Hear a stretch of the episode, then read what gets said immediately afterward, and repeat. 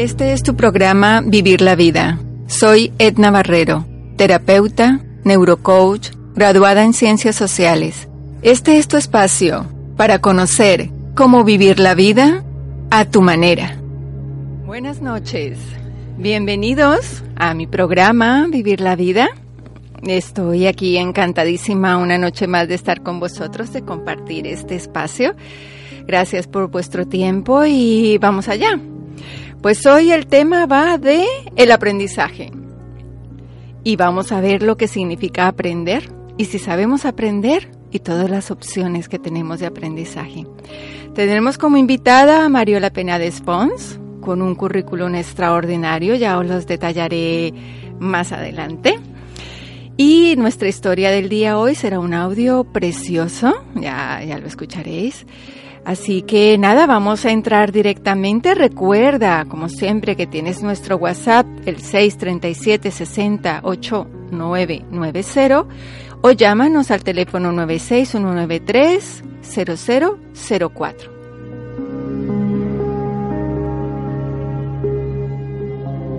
¿Te sientes deprimida o deprimido? ¿Sientes momentos de ansiedad muy fuertes en tu vida? ¿O sabes de alguien que no ha podido superar la pérdida de un ser querido? ¿Sientes que no eres feliz? ¿Que no terminas de sentirte bien y encontrar tu lugar en la vida? Todo esto tiene solución. Conoce la terapia inconsciente sano. Soy Edna Barrero. Podemos juntos descubrir cómo seguir adelante con tu vida. Te ofrezco la primera sesión con un 20% de descuento. Si quieres saber más sobre mi trabajo, búscame en www.etnabarrero.com o llámame y por teléfono podemos conversar al teléfono 659-184747. Puedes contar conmigo. más grande que tenemos tú y yo en esta vida que aprender, entender y saber porque estos tiempos son difíciles y es más escasa la verdad. Que cambie todo, pero no el amor. Nuestra familia es más importante, ya lo sé, y la debemos proteger y volver a tejer porque estos tiempos son difíciles, es más la verdad. Porque estos tiempos son difíciles y estamos sentados tan lejos el uno del otro. Porque estos tiempos son difíciles y estamos atados de manos y corazón. No dejemos que se nos acabe que todavía hay muchas cosas por hacer. Que se nos acabe que la vida es un ratico, un ratico nada más.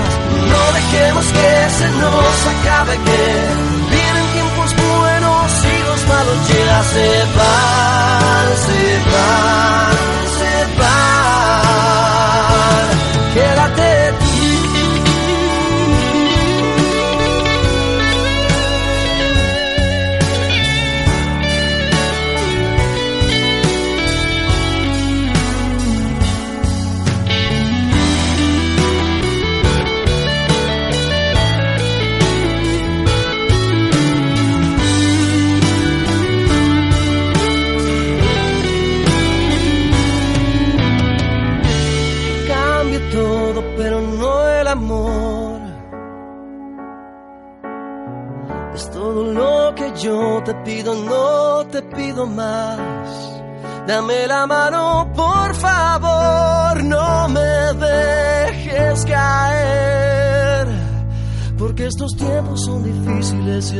Más escasa la verdad. Porque estos tiempos son difíciles y estamos sentados tan lejos el uno del otro porque estos tiempos son difíciles y estamos atados de manos y corazón.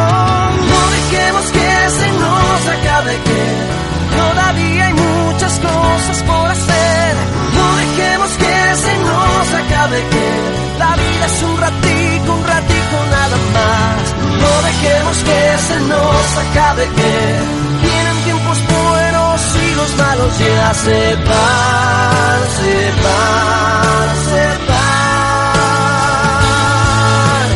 No dejemos que se nos acabe que que se nos acabe que la vida es un ratico, un ratico nada más. No dejemos que se nos acabe que vienen tiempos buenos y los malos ya se van,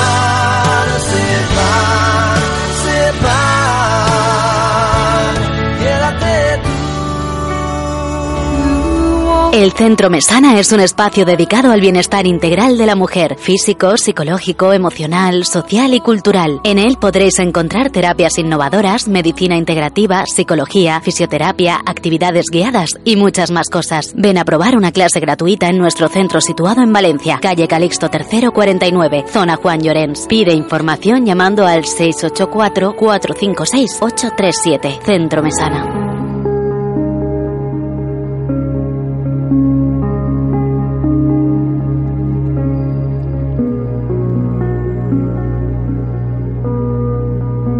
En Vivir la Vida te presentamos Historias de a pie. Vamos a escuchar un poema precioso de Jorge Luis Borges. Y uno aprende. Escúchalo con atención porque tiene un mensaje muy, muy, muy hermoso.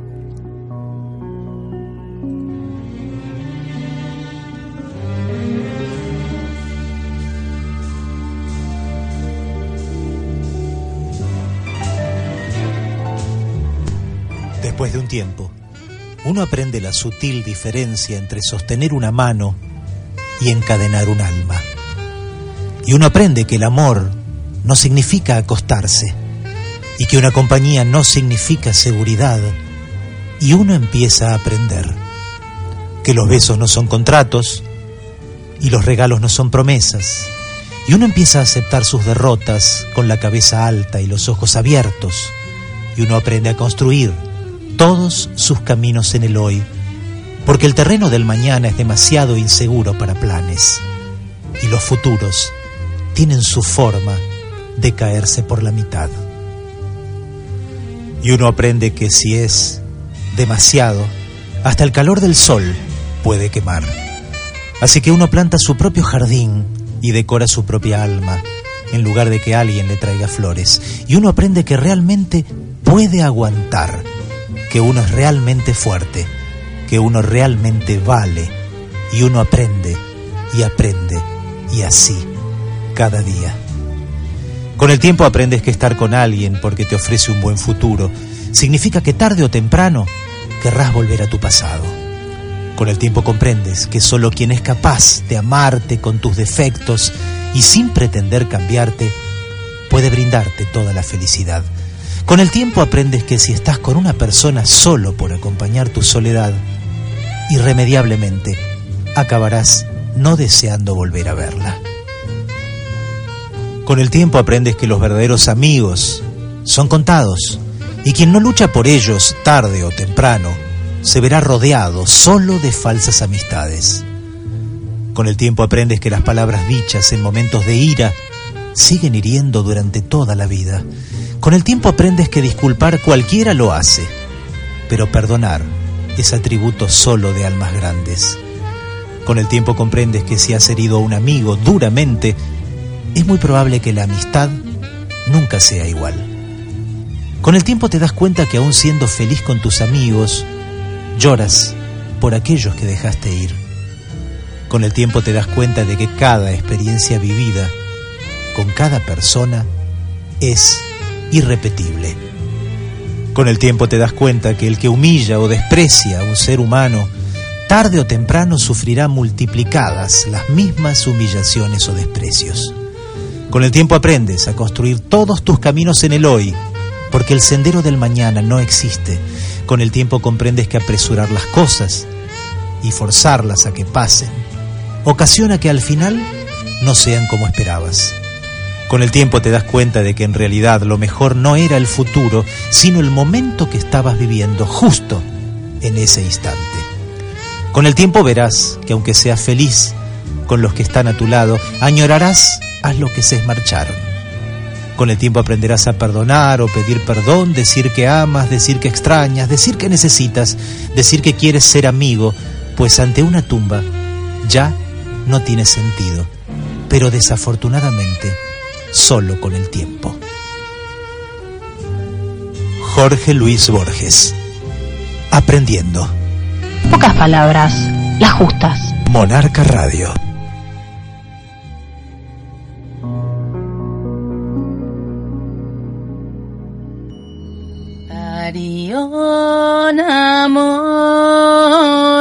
Nurandena Spa Natura, tu espacio para la armonización y liberación de tu ser, con un gran equipo de profesionales y gran variedad de especialidades, tienda esotérica, conciertos, talleres, constelaciones, tarot. Estamos en Carrera Amarilla 78 Bajo, teléfono 638 442740. Ven y empodérate.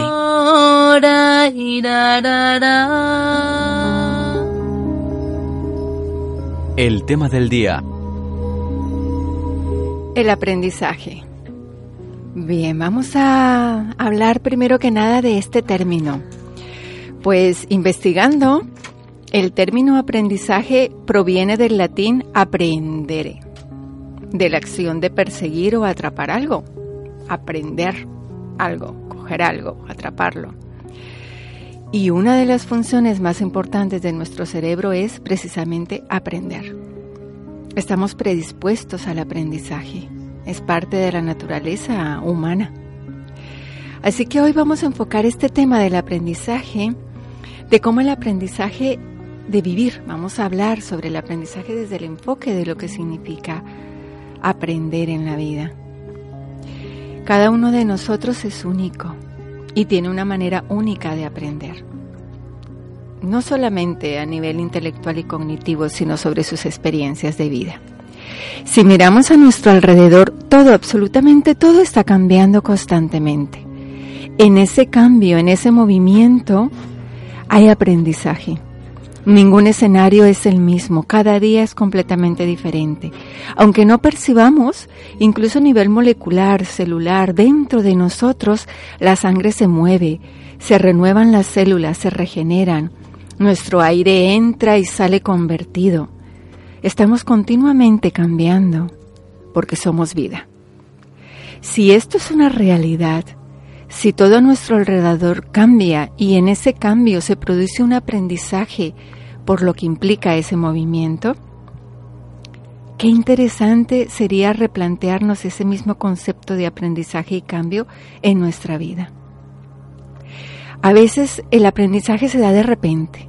¿No os pasa, queridos oyentes, que está todo tranquilo? Estamos bien, cómodos, no pasa nada y de repente algo sucede de un momento a otro algo inesperado, de repente. Y cuando algo sucede, tenemos que tomar decisiones y viene el cambio. La vida nos invita a dar un paso más o nos lanza de cabeza a una situación distinta, nos mueve. Si esto es una realidad que lo vivimos sin conciencia, sin tener la voluntad sobre ello, qué interesante sería aprender a vivir buscando ese aprendizaje voluntariamente. Pues el enfoque que quiero daros hoy sobre ese aprendizaje tiene que ver con los límites. Yo aprendo cuando supero mis límites. No solamente los límites internos, sino también los límites externos. ¿Cuáles son los límites? Eso que me encadena. Cuando yo me pongo una etiqueta, es que yo soy tímido. Es que yo soy muy lenta. Es que yo eso no, eso no me da bien. Te has etiquetado. Te has puesto un caparazón, te has puesto un nombre y se supone que ya te has encasillado y de ahí no sales. Los límites te limitan, definen muchas cosas en ti que no necesariamente tienen por qué mantenerse así en el tiempo. Imagina lo que significaría que tú no pudieras ser definido por nadie. ¿Y cómo es eh, Pepita? pues a ver, pues a ver, ella a veces es tímida, pero también es expresiva, pues es alegre y a veces también un poquito enfadona. Uh, a veces pasa Una persona que desarrolla esa versatilidad en sus creencias, porque no se aferra a nada en absoluto, en sus haceres, en su manera de comportarse, que es capaz de adaptarse a las circunstancias, esa flexibilidad que hace que no te puedan definir, es una libertad a la que todos podemos acceder. Y eso se aprende cuando yo me esfuerzo por superar mis límites, eso que me encasilla. Cuando yo digo nunca, nunca haré esto ni nunca haré lo otro, ahí me estoy limitando. Os pongo un ejemplo. Supongamos que te hacen una invitación para irte de expedición a la selva. Y tú eres de los que dices, yo a la selva, a mí nada se me ha perdido por allí, no tengo por qué, no, ni loco. No hace falta ir a padecer, que si los bichos, que si el calor, que si... Vale. Y tienes otra opción, que es irte a un hotel de cinco estrellas con una piscina y un spa estupendísimos. Y tú me dirás, vamos a ver, Edna, pero pues obviamente me voy al hotel. ¿eh? ¿Y por qué no? Cualquiera de las elecciones está bien.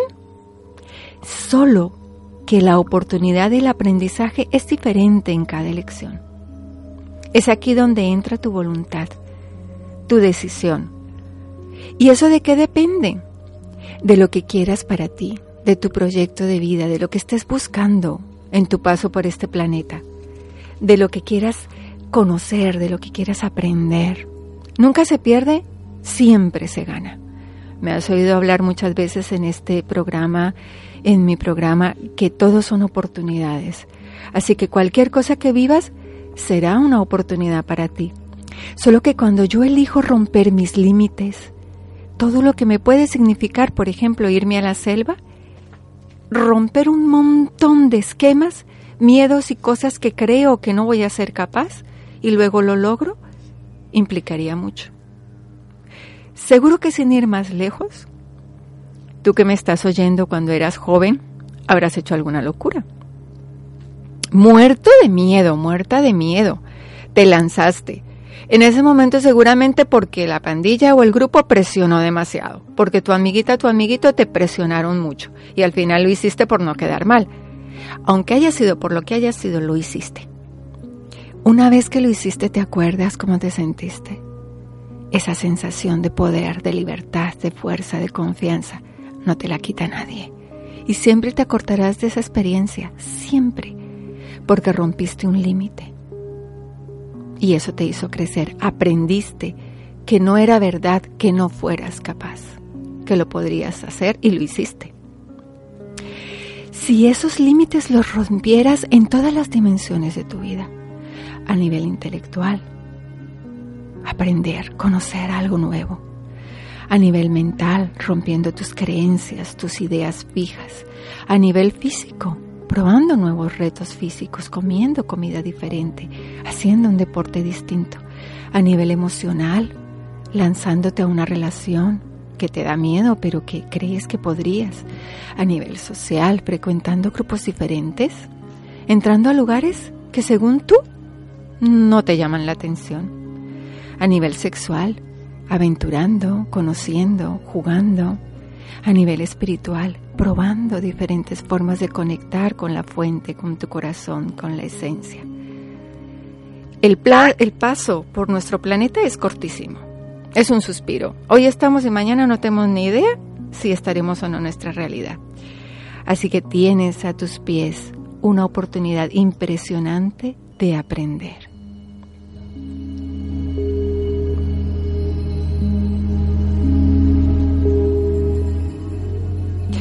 Además, ¿no te has dado cuenta que cuando rompemos los límites y nosotros nos transformamos, se transforma nuestro entorno? Cuando alguien cambia en tu grupo, cuando algo cambia en tu casa, cuando algo cambia en tu trabajo, alguien llega y rompe, motiva. Esa persona rompedora, ese que rompe los límites, que sale de la zona de confort o que cambia y mueve algo, genera cambio. Porque nos dice, ah, pues si este pudo yo, ¿por qué no? Es motivante. Si tú aprendes rompiendo tus límites, seguramente generarás movimiento en otras personas.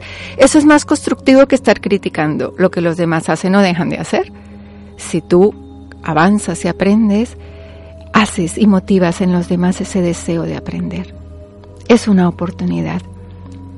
Así que no pase tu vida por este planeta sin que hayas roto límites. Lo tienes todo a tus pies, todas las oportunidades, todas las experiencias a tu alcance, todo el tipo de personas por conocer, un mundo por explorar. Y tampoco hace falta que te vayas a cosas muy excéntricas, que, que bien, si lo haces, estupendo. En tu propia realidad, con cosas tan simples como cambiar de ruta para ir a tu trabajo, con cosas tan sencillas como decidirte a hacer algo distinto a lo que siempre haces un fin de semana o lo que siempre haces con tu grupo de amigos.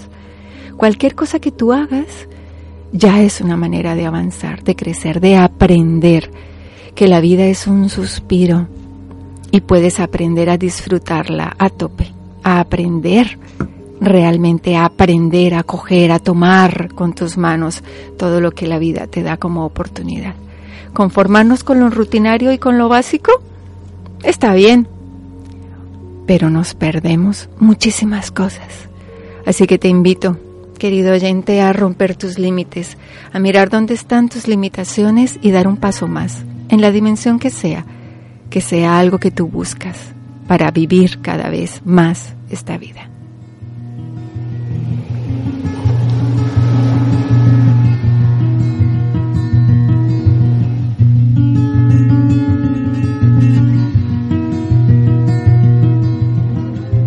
¿Te sientes deprimida o deprimido? ¿Sientes momentos de ansiedad muy fuertes en tu vida? ¿O sabes de alguien que no ha podido superar la pérdida de un ser querido? ¿Sientes que no eres feliz? ¿Que no terminas de sentirte bien y encontrar tu lugar en la vida? Todo esto tiene solución. Conoce la terapia inconsciente sano. Soy Edna Barrero. Podemos juntos descubrir cómo seguir adelante con tu vida. Te ofrezco la primera sesión con un 20% de descuento. Si quieres saber más sobre mi trabajo, búscame en www.etnabarrero.com o llámame y por teléfono podemos conversar al teléfono 659-184747. Puedes contar conmigo.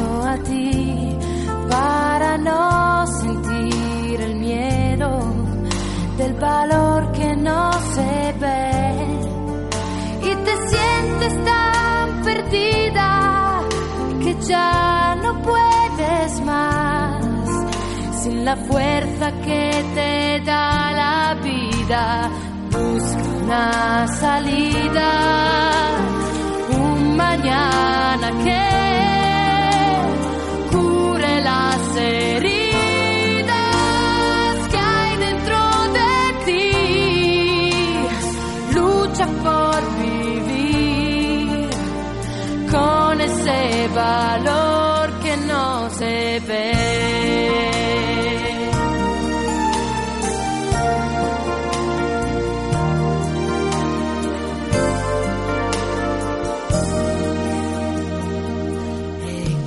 equivocarse nunca importa. Vuélvelo a intentar. Si una puerta se te cierra, otra puerta se abrirá. Lo que en realidad te importa es no renunciar jamás, pues tal vez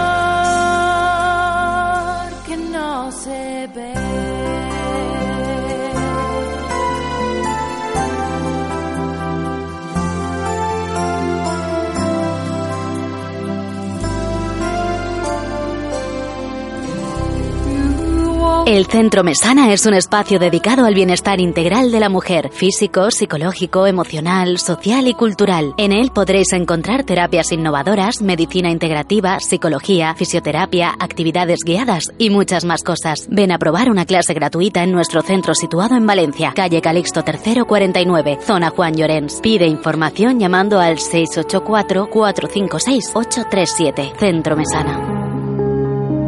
En Vivir la Vida, hoy charlamos con... Bien, pues está aquí nuestra invitada, Mariola Penades Pons.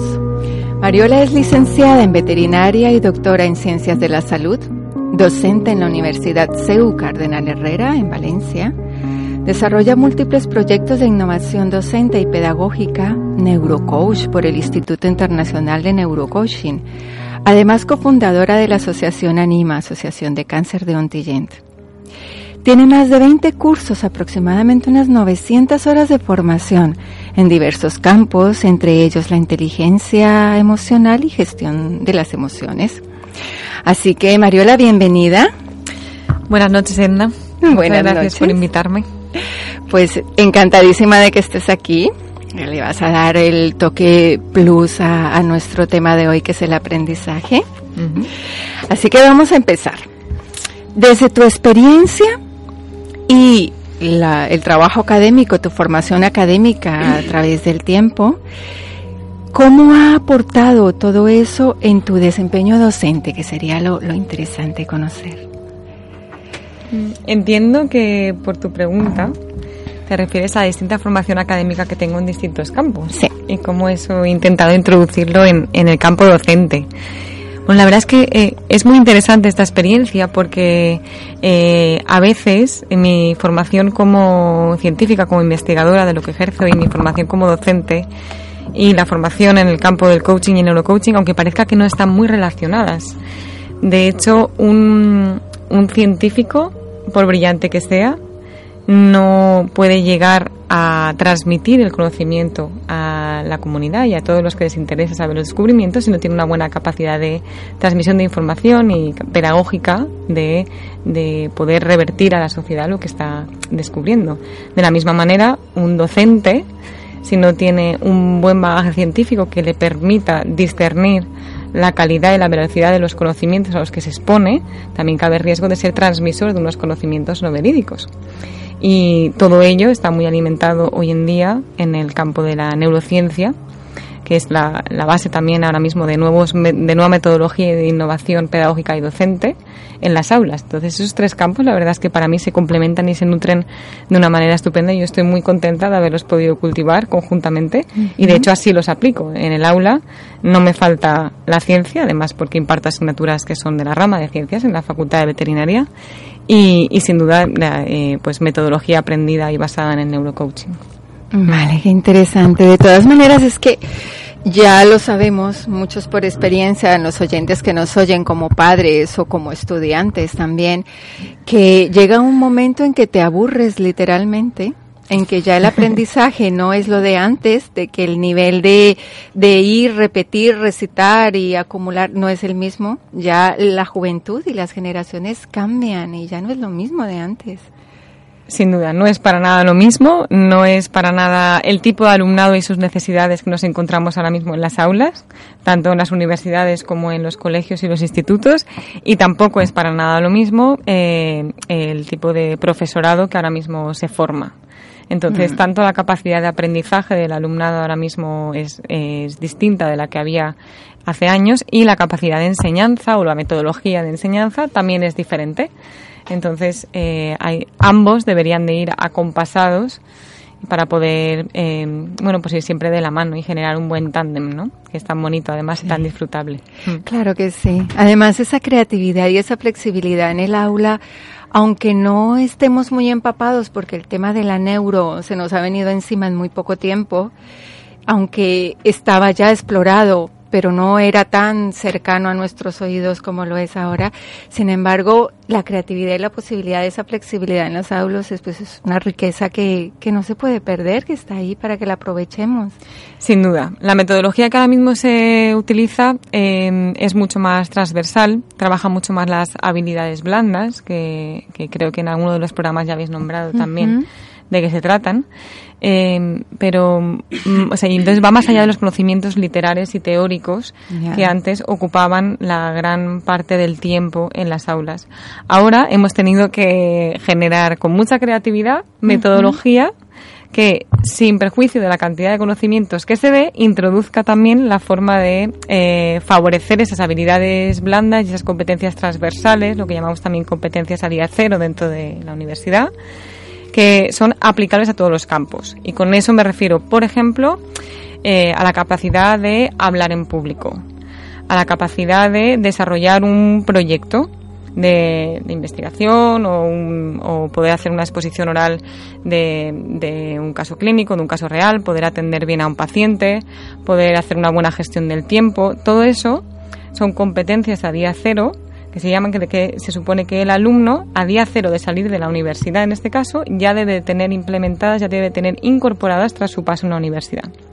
Entonces son eh, habilidades que no se enseñan dentro del contenido de ninguna asignatura, sino que entre Mm. todas las asignaturas deberíamos de generar metodología que le permitan adquirirlas. Eso, Eso es- eso, eso, eso te iba a decir. Estaba pensando en, perdón, en que precisamente eso suena muy bien.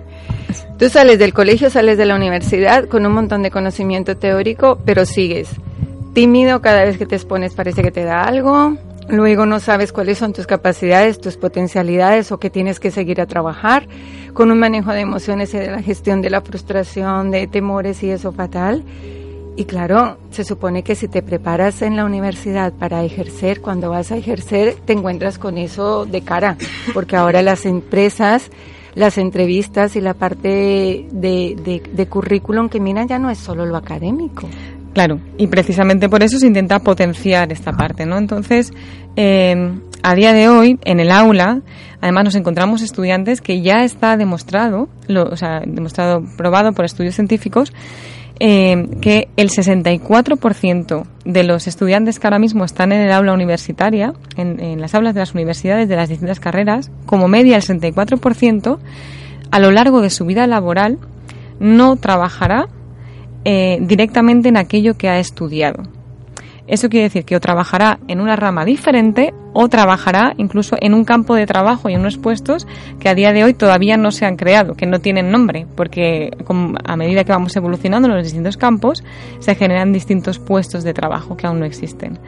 Entonces, eso significa que si más de la mitad de nuestros alumnos, el 64%, Es un montón. es, es muchísimo. No trabajarán directamente en ello. eh, pues a uno como docente eh, se le genera la pregunta, eh, ¿debemos de mantener tanto el foco todo en los contenidos o el foco en habilidades que puedan ser aplicables a cualquier tipo de trabajo, cualquier campo de trabajo, como las que nombrábamos antes, ¿no? De una buena expresión oral, de una capacidad de transmisión de conocimientos, gestión del tiempo, habilidades sociales, eh, construcción de equipo, etcétera, etcétera, etcétera, ¿no? Entonces, este tipo de habilidades están tomando mucho peso eh, basándose en estudios como esto, de que los, los alumnos trabajarán fuera de su campo de trabajo. Y otro dato interesante, por ejemplo, es que el, eh, los alumnos que ahora mismo están en las aulas, se dice que pasarán por al menos, o sea, como media, es al menos 10 puestos de trabajo de categorías diferentes a lo largo de su vida laboral. Entonces es una perspectiva muy diferente a la que tenían la generación, por ejemplo, de nuestros padres, en la que la mayoría de ellos mantuvieron una misma categoría laboral a lo largo de su vida o de la mayoría de su vida laboral. Entonces, eh, esto cambia mucho la perspectiva. Entonces, no puede ser que con una realidad tan cambiante mantengamos los mismos métodos de aprendizaje y de enseñanza. Si, si lo viéramos solo desde ese punto de vista, a ver, eh, la, la experiencia de tener que estar yo preparado, esa flexibilidad ya, ya impone más de 10 puestos de trabajo y no necesariamente puestos relacionados con lo que he trabajado, puestos diferentes. ¿Qué es lo que me llevo yo como mío? Lo que son mis habilidades blandas. Eso es lo que crea mi marca personal, mi sello personal, eso es mi currículum. Luego lo otro son habilidades que yo puedo aprender sobre la marcha, conocimientos, tareas, cosas que estudio, habilidades, destrezas a nivel intelectual y demás o, o- o de funcionamiento, pero, pero lo importante de quién soy yo, lo que soy como persona, lo que he aprendido y lo que me diferencia es lo que voy a tener que llevar en cada puesto de trabajo. Hmm. Y ante todo una gran capacidad de versatilidad, de adaptabilidad, evidentemente, porque todos estos cambios pasan por, por una voluntad de, de adaptación, ¿no? Por algo se dice que el cambio es automático, pero el progreso no, y la adaptabilidad no. O sea, el cambio va a ocurrir sí o sí a nuestro alrededor, pero Sí. que tú te adaptes a él, eso no es tan automático, sino que pasa por ti. Entonces los alumnos tienen Sí. que aprender esa, esa versatilidad, esa adaptabilidad, esa resiliencia incluso, ¿no? Y mucha creatividad, porque cada vez más, eh, bueno, existe, eh, como habrás oído por ahí, los comentarios de que cierto tipo de tecnologías está incluso llegando a sustituir ciertas capacidades de las personas. Y en algunas empresas entran, Mm. entra tecnología y entran máquinas que pueden llegar a sustituir a ciertos empleados. Entonces, eh, a esto yo creo que no le tenemos que tener miedo a las nuevas tecnologías, sino más bien a quedarse anclado en las viejas, ¿no? Sino porque el quedarte anclado en las viejas es lo que en un momento dado te puede quitar tu puesto de trabajo, pero el, el adaptarte y el unirte a las nuevas es lo que te va a impulsar a, a poder permanecer ahí. Entonces, más que miedo a las nuevas tecnologías, que hay gente que dice, pues que da un poco de vértigo lo rápido que evoluciona todo, lo rápido que se generan nuevos dispositivos, nuevas formas de trabajo pues eh, ese vértigo, que al principio da un poquito de resistencia precisamente al cambio, ¿no? Pues sí que nosotros invitamos fervientemente a nuestros alumnos a que lo venzan y a que se unan a todo lo que ge- genera innovación y progreso, porque ahí es donde estará también un gran eh, un perfil de valor, ¿no? Para ellos. Mm. De todos modos, como seres humanos hay cosas que no son sustituibles.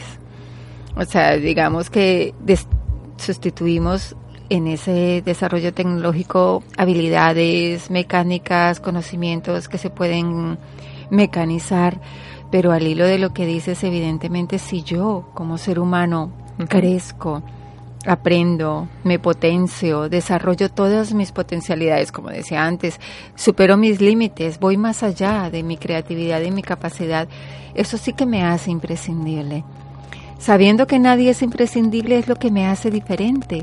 Cuando yo voy a una entrevista en una empresa, yo puedo tener currículos muy, muy, muy, muy completos y con muchos estudios y muchas habilidades, pero lo que yo he construido como persona, lo que soy yo como persona, mis desempeños, mis habilidades blandas son lo que hacen la diferencia. Entonces, en, en- al hilo de lo que dices, no, lo ten- no le tengamos miedo a la tecnología, puede ser una aliada, porque si yo puedo usar eso que me ahorro en tiempo y en esfuerzo, pues es algo que es un plus para mi desempeño laboral también. Sí, sin duda, sin duda. Eh, yo estoy totalmente de acuerdo contigo y además en ese sentido los datos también lo avalan. O sea, curiosamente, eso es un poco de mito que se ha generado por ahí, el miedo a las tecnologías y la idea de que los robots pueden quitarnos empleos, cosas así. Pero ciertamente esto eh, no, es, o sea, no es verdad realmente y hay empresas que se están encargando además de hacerlo muy, muy patente. Entonces, eh, por ejemplo, por ponerte unos ejemplos y lo importante que es generar esta capacidad de adaptación en los alumnos que hoy en día están en las aulas, eh, resulta que en, en Europa eh, hay un ranking de países de, eh, con más robots per cápita. ¿Vale? Con más número de robots, ¿vale? Curiosamente, por ejemplo, eh, Alemania es el país con más robots per cápita a día de hoy y es el país con más empleo. O sea que nada de que mayor número de robots, menos, Menos empleo. empleo. Eh, de la misma manera, Irlanda es el segundo país con más robots per cápita y además es el segundo país con más empleo. A la cola, sin embargo, nos encontraríamos con Grecia, es el país con menos robots per cápita y es el país sin em- tam- con, Con más, más paro, con más paro. Y bueno, ahí pues la verdad es que también está España el segundo de la cola.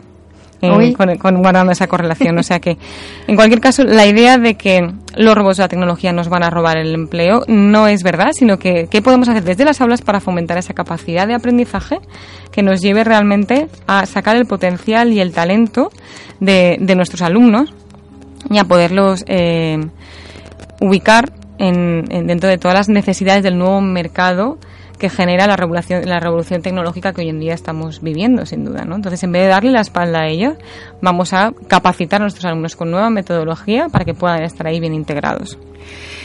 Sé que tú en tu trabajo como docente universitaria has creado desde, vamos, creado, has implantado desde tu experiencia, tus conocimientos y más a título personal en ese esfuerzo docente por adaptarte a los nuevos tiempos desde tu creatividad y que te lo has, te lo has currado.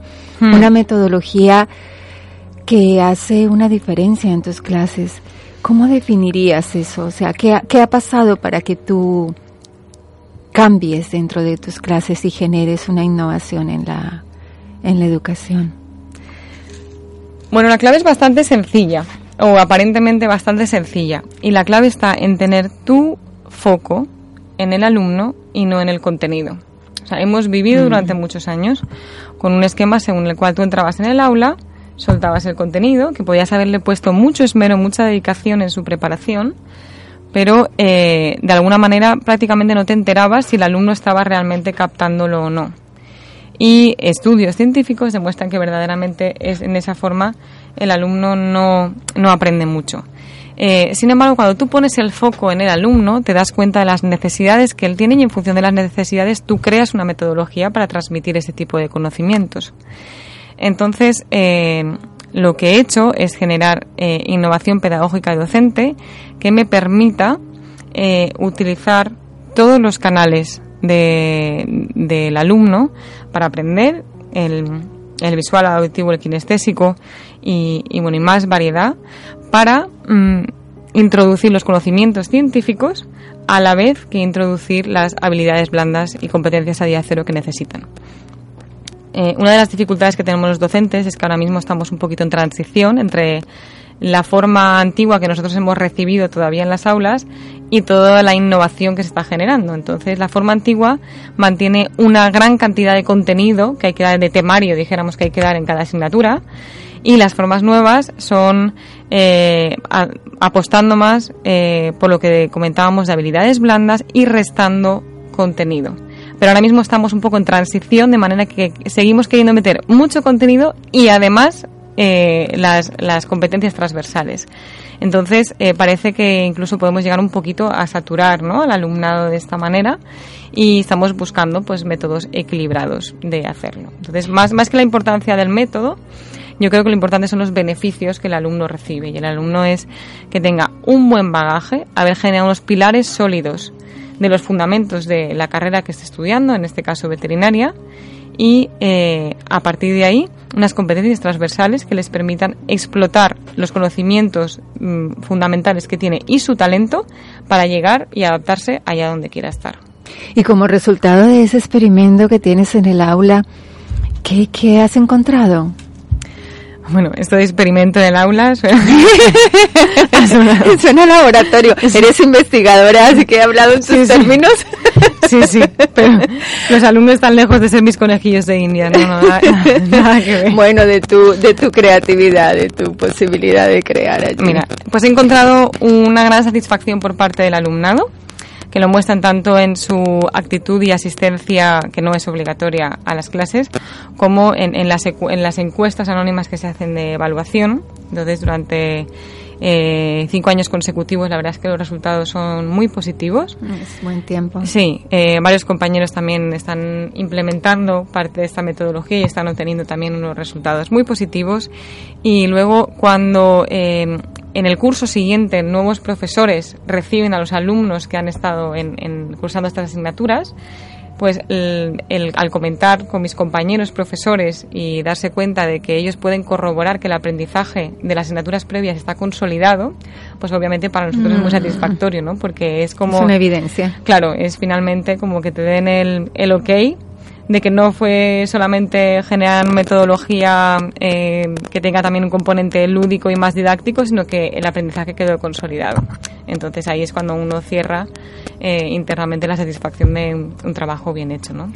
¿Tú podrías decir que el hecho de que tus alumnos sean internacionales, que tengas un aula de estudiantes de, de todo el mundo, ha hecho que precisamente al hilo de lo que yo decía antes, tus límites como docente hayan tenido que ser superados, hayas tenido tú que innovarte y eso te ha motivado a, a plantear una, manera diferente de enseñar. Sin duda, sin duda. Eh, bueno, yo imparto eh, clase en las líneas bilingües de, de la Universidad CEU Cardenal Herrera porque la, la carrera se, se imparte en, en tres idiomas parte de los cursos. Entonces, en las líneas bilingües, los alumnos que acuden son de distintos países de Europa, incluso de fuera de Europa, todos ellos. Entonces, es un número elevado de alumnos con una- un gran mestizaje cultural y, y a la vez un gran mestizaje de, de, de dónde viene cada uno, de la historia de cada uno. Y cómo aprenden, Incluso y de edad. cultura. Sí, sí. De la metodología de, aprendizaje que ellos, con la que ellos vienen de, de sus países de origen, de sus, sí. de sus colegios anteriores, y incluso de edades, cosa que no ocurre en los grupos de, de español, en los grupos de castellano, de estudiantes españoles, porque la edad es mucho más homogénea y el perfil de estudiante es mucho más homogéneo. Entonces, mi experiencia es que con cada grupo de alumnos, en función de si son el, el- de distintos países, hay que implementar la metodología de manera diferente. No tiene nada que ver tener un grupo solo de españoles, que tener un grupo de mestizaje cultural, que tener un grupo, por ejemplo, donde todos son asiáticos y generan unas resistencias a la hora del contacto visual, a la hora de hacer ciertas dinámicas, por ejemplo, de pie o sin tener la mesa por delante, el pupitre por delante, cosas así, a ellos eh, le generan mucha más resistencia, mm, que parece que les intimida un poco, por ejemplo, que al estudiante español. Luego, en aquellos grupos en donde existe mestizaje cultural, ves como la integración las aportaciones son mucho más diversas, las ideas que surgen son más divergentes, más variables, más abiertas. Y, y, bueno, se nota mucho las aportaciones de distintos orígenes. Entonces uno va adaptándose la metodología que ha creado a cada uno de esos grupos y es muy enriquecedor. Yo desde luego estoy súper, súper eh, agradecida porque es muchísimo lo que aprendo. Y de hecho, la capacidad de aprendizaje y la capacidad de enseñanza, yo creo que no se puede entender solamente del alumno o del profesor respectivamente. O sea, el alumno no tiene solo capacidad de aprendizaje, sino que también tiene un alto potencial de capacidad de enseñanza para los docentes, y el docente no tiene solo capacidad de enseñanza, sino que debería tener un umbral elevado también de capacidad de aprendizaje. Y yo no entiendo eso de otra manera, sino que ambos se retroalimentan, ¿no? Es una de las cosas que, que valoro más en lo que nos comentas, es que es algo donde tú le has dado un espacio al, al estudiante de ser también alguien que te aporta, que te enseña. O sea, ¿cómo llego yo? ¿Cómo transmito? ¿Cómo, cómo llega mejor mi, mi, independientemente de que yo considere eh, que mi contenido o lo que yo imparto como docente es o no importante o no, más que, más que yo creer que sé mucho, ¿Cómo hago que la persona que está sentada frente a mí, que está dedicando su tiempo, su atención, su disposición, le llegue? Hmm. Y, y está pagando lo que está pagando. Sí, pues mira, ahí, como te decía, la clave es tener el foco en el alumno. Entonces, yo he de confesarte que, que en muchísimas ocasiones llevo un plan A, B y C de formas diferentes de impartir De una clase. el, eh, sí, el contenido que en ese momento tengo que impartir.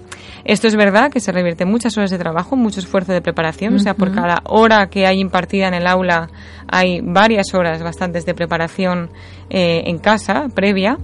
Entonces, cuando llego, en función de lo que observo de los estudiantes, con los que ya día a día uno también va generando un vínculo, ¿no? De alguna manera, entonces lo que observo en su actitud, en su- a través del lenguaje no verbal, en sus posturas, viendo a qué hora del día yo estoy impartiendo también, cuántas horas de clase han tenido antes, dónde van a llegar, pues todo eso procuro tenerlo en cuenta para poner en Te escena en su lugar. claro, los métodos más, eh, más adecuados. Es que, como lo que decíamos antes eh, de los robots, ¿no? O sea, eh, los alumnos no son todos iguales, no son robots. Y por eso, precisamente, los robots nunca sustituirán a las personas.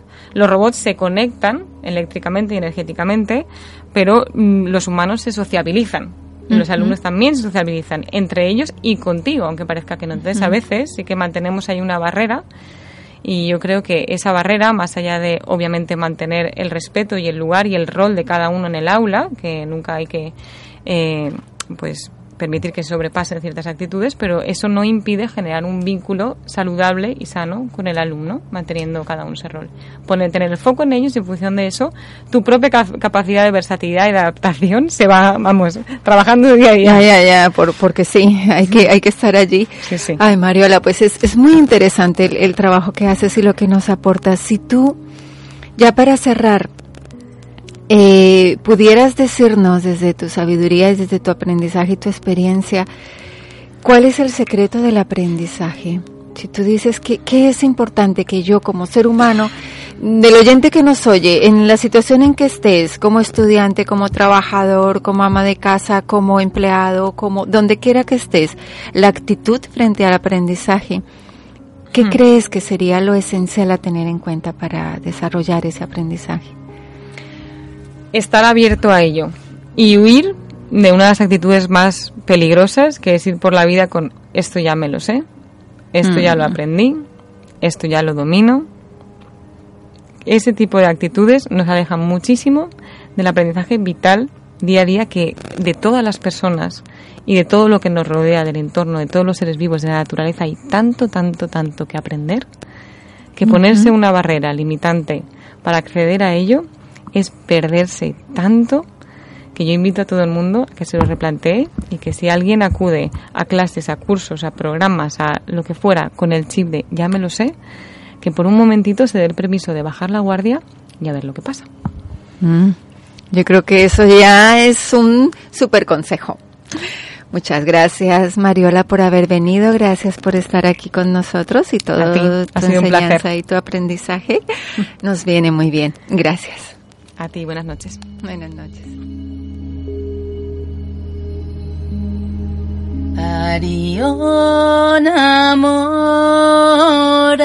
Nurandena Spa y Natura, tu espacio para la armonización y liberación de tu ser, con un gran equipo de profesionales y gran variedad de especialidades, tienda esotérica, conciertos, talleres, constelaciones, tarot.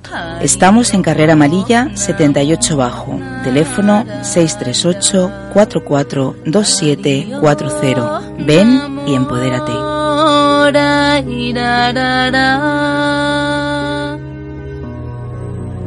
Tengo una pregunta muy interesante que me envía por WhatsApp Pedro. Dice que lo conocemos como Armani. Pues muchísimas, muchísimas gracias Pedro por, por contar eh, conmigo en este espacio. Lo que me preguntas es bastante, bastante personal. La verdad es que cuando algo sucede en nuestras vidas y nos bloquea de la forma como me comentas que te está bloqueando, hay que buscar una salida. Mm, No se trata simplemente de insistir en que algo mal está sucediendo y que yo no tengo opciones o, o, o- o creer en esa limitación que igual está pasando por tu cabeza y hace que no avances o salgas de la situación. No, hay opciones, hay opciones, siempre las hay. Algo habrá pasado, algo ha sucedido seguramente a nivel emocional o a nivel de una experiencia que ha hecho que te bloquees de esa manera. Así que yo realmente desde, desde la honestidad de, de interesarme muchísimo por lo que te pueda pasar, te pido que ya en- tienes mi teléfono, si no te lo doy, el 659-184747. Me encantaría que podamos buscar un espacio para una sesión y veamos qué hay de fondo para que estés pasando por la situación que estás pasando. Así que muchas gracias por enviarme tus, tus comentarios, por tu pregunta. Siempre, siempre las cosas tienen una solución y pueden sacarse en adelante. Así que lo podrás conseguir. Si puedo yo apoyarte en algo, encantada. Estamos en contacto. Muy bien. Pues el tiempo ya se nos viene encima. Ha sido muy interesante todo lo que hemos podido adelantar en el programa, todo lo que hemos podido aprender. Eh, tengo unos minutitos finales.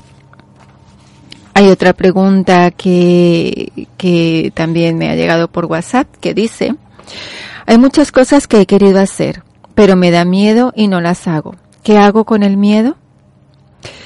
Acordaros que el miedo en uno de los programas anteriores, os decía yo, puede ser un aliado muy poderoso.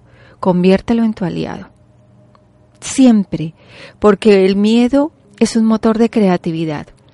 Nos conecta con el coraje y nos da el impulso de sacar adelante lo que necesitamos sacar adelante, sabiendo que lo vas a hacer. Así que vuélvelo tu aliado. No te hará mm, daño hacerlo tu aliado.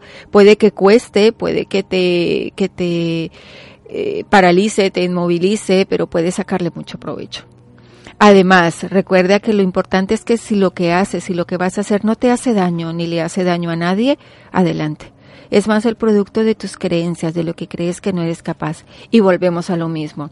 La limitación, las límites te los pones tú. ¿Cómo puedo aprender si no me lanzo? Así que adelante, no permitas que nada bloquee esa posibilidad. Bien, y el tiempo ya se agota. Así que recuerda que puedes escribirme Tienes el email de playradio arroba playradio.es y puedes oír nuevamente este programa el próximo domingo a las 9 de la mañana o recomendárselo a alguien si te ha gustado para que lo escuche. Luego también a través de nuestra web tenemos los podcasts para que escuches los programas también y tengas acceso a los temas. Y el próximo martes 29 de mayo trataremos el tema del bienestar. Nuestro invitado será el Centro Mesana y nos hablará sobre el bienestar de la mujer. Es un centro especializado en la mujer. Así que te espero el próximo martes a las 9 de la noche en directo. Un abrazo a todos, queridos oyentes, y nos vamos a vivir la vida. Escucha nuestra canción de Agárrate a la vida. Camino despacito, que de correr tuve bastante. Voy cosiendo los bolsillos con hilos de lo importante que no quiero más cadenas que me aten a la pena. Ahora es el momento de vivir.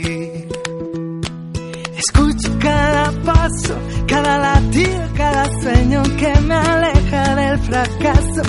He vivido mil historias y aunque no todas fueron buenas, siempre merece la pena seguir luchando aunque nos duela. Y agárrate a la vida, asómate al balcón de las sonrisas que iluminan un mundo de color que está esperando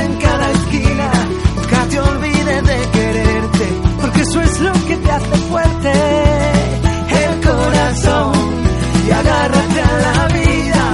Recoge la ilusión y ve curando tus heridas. Destapa la emoción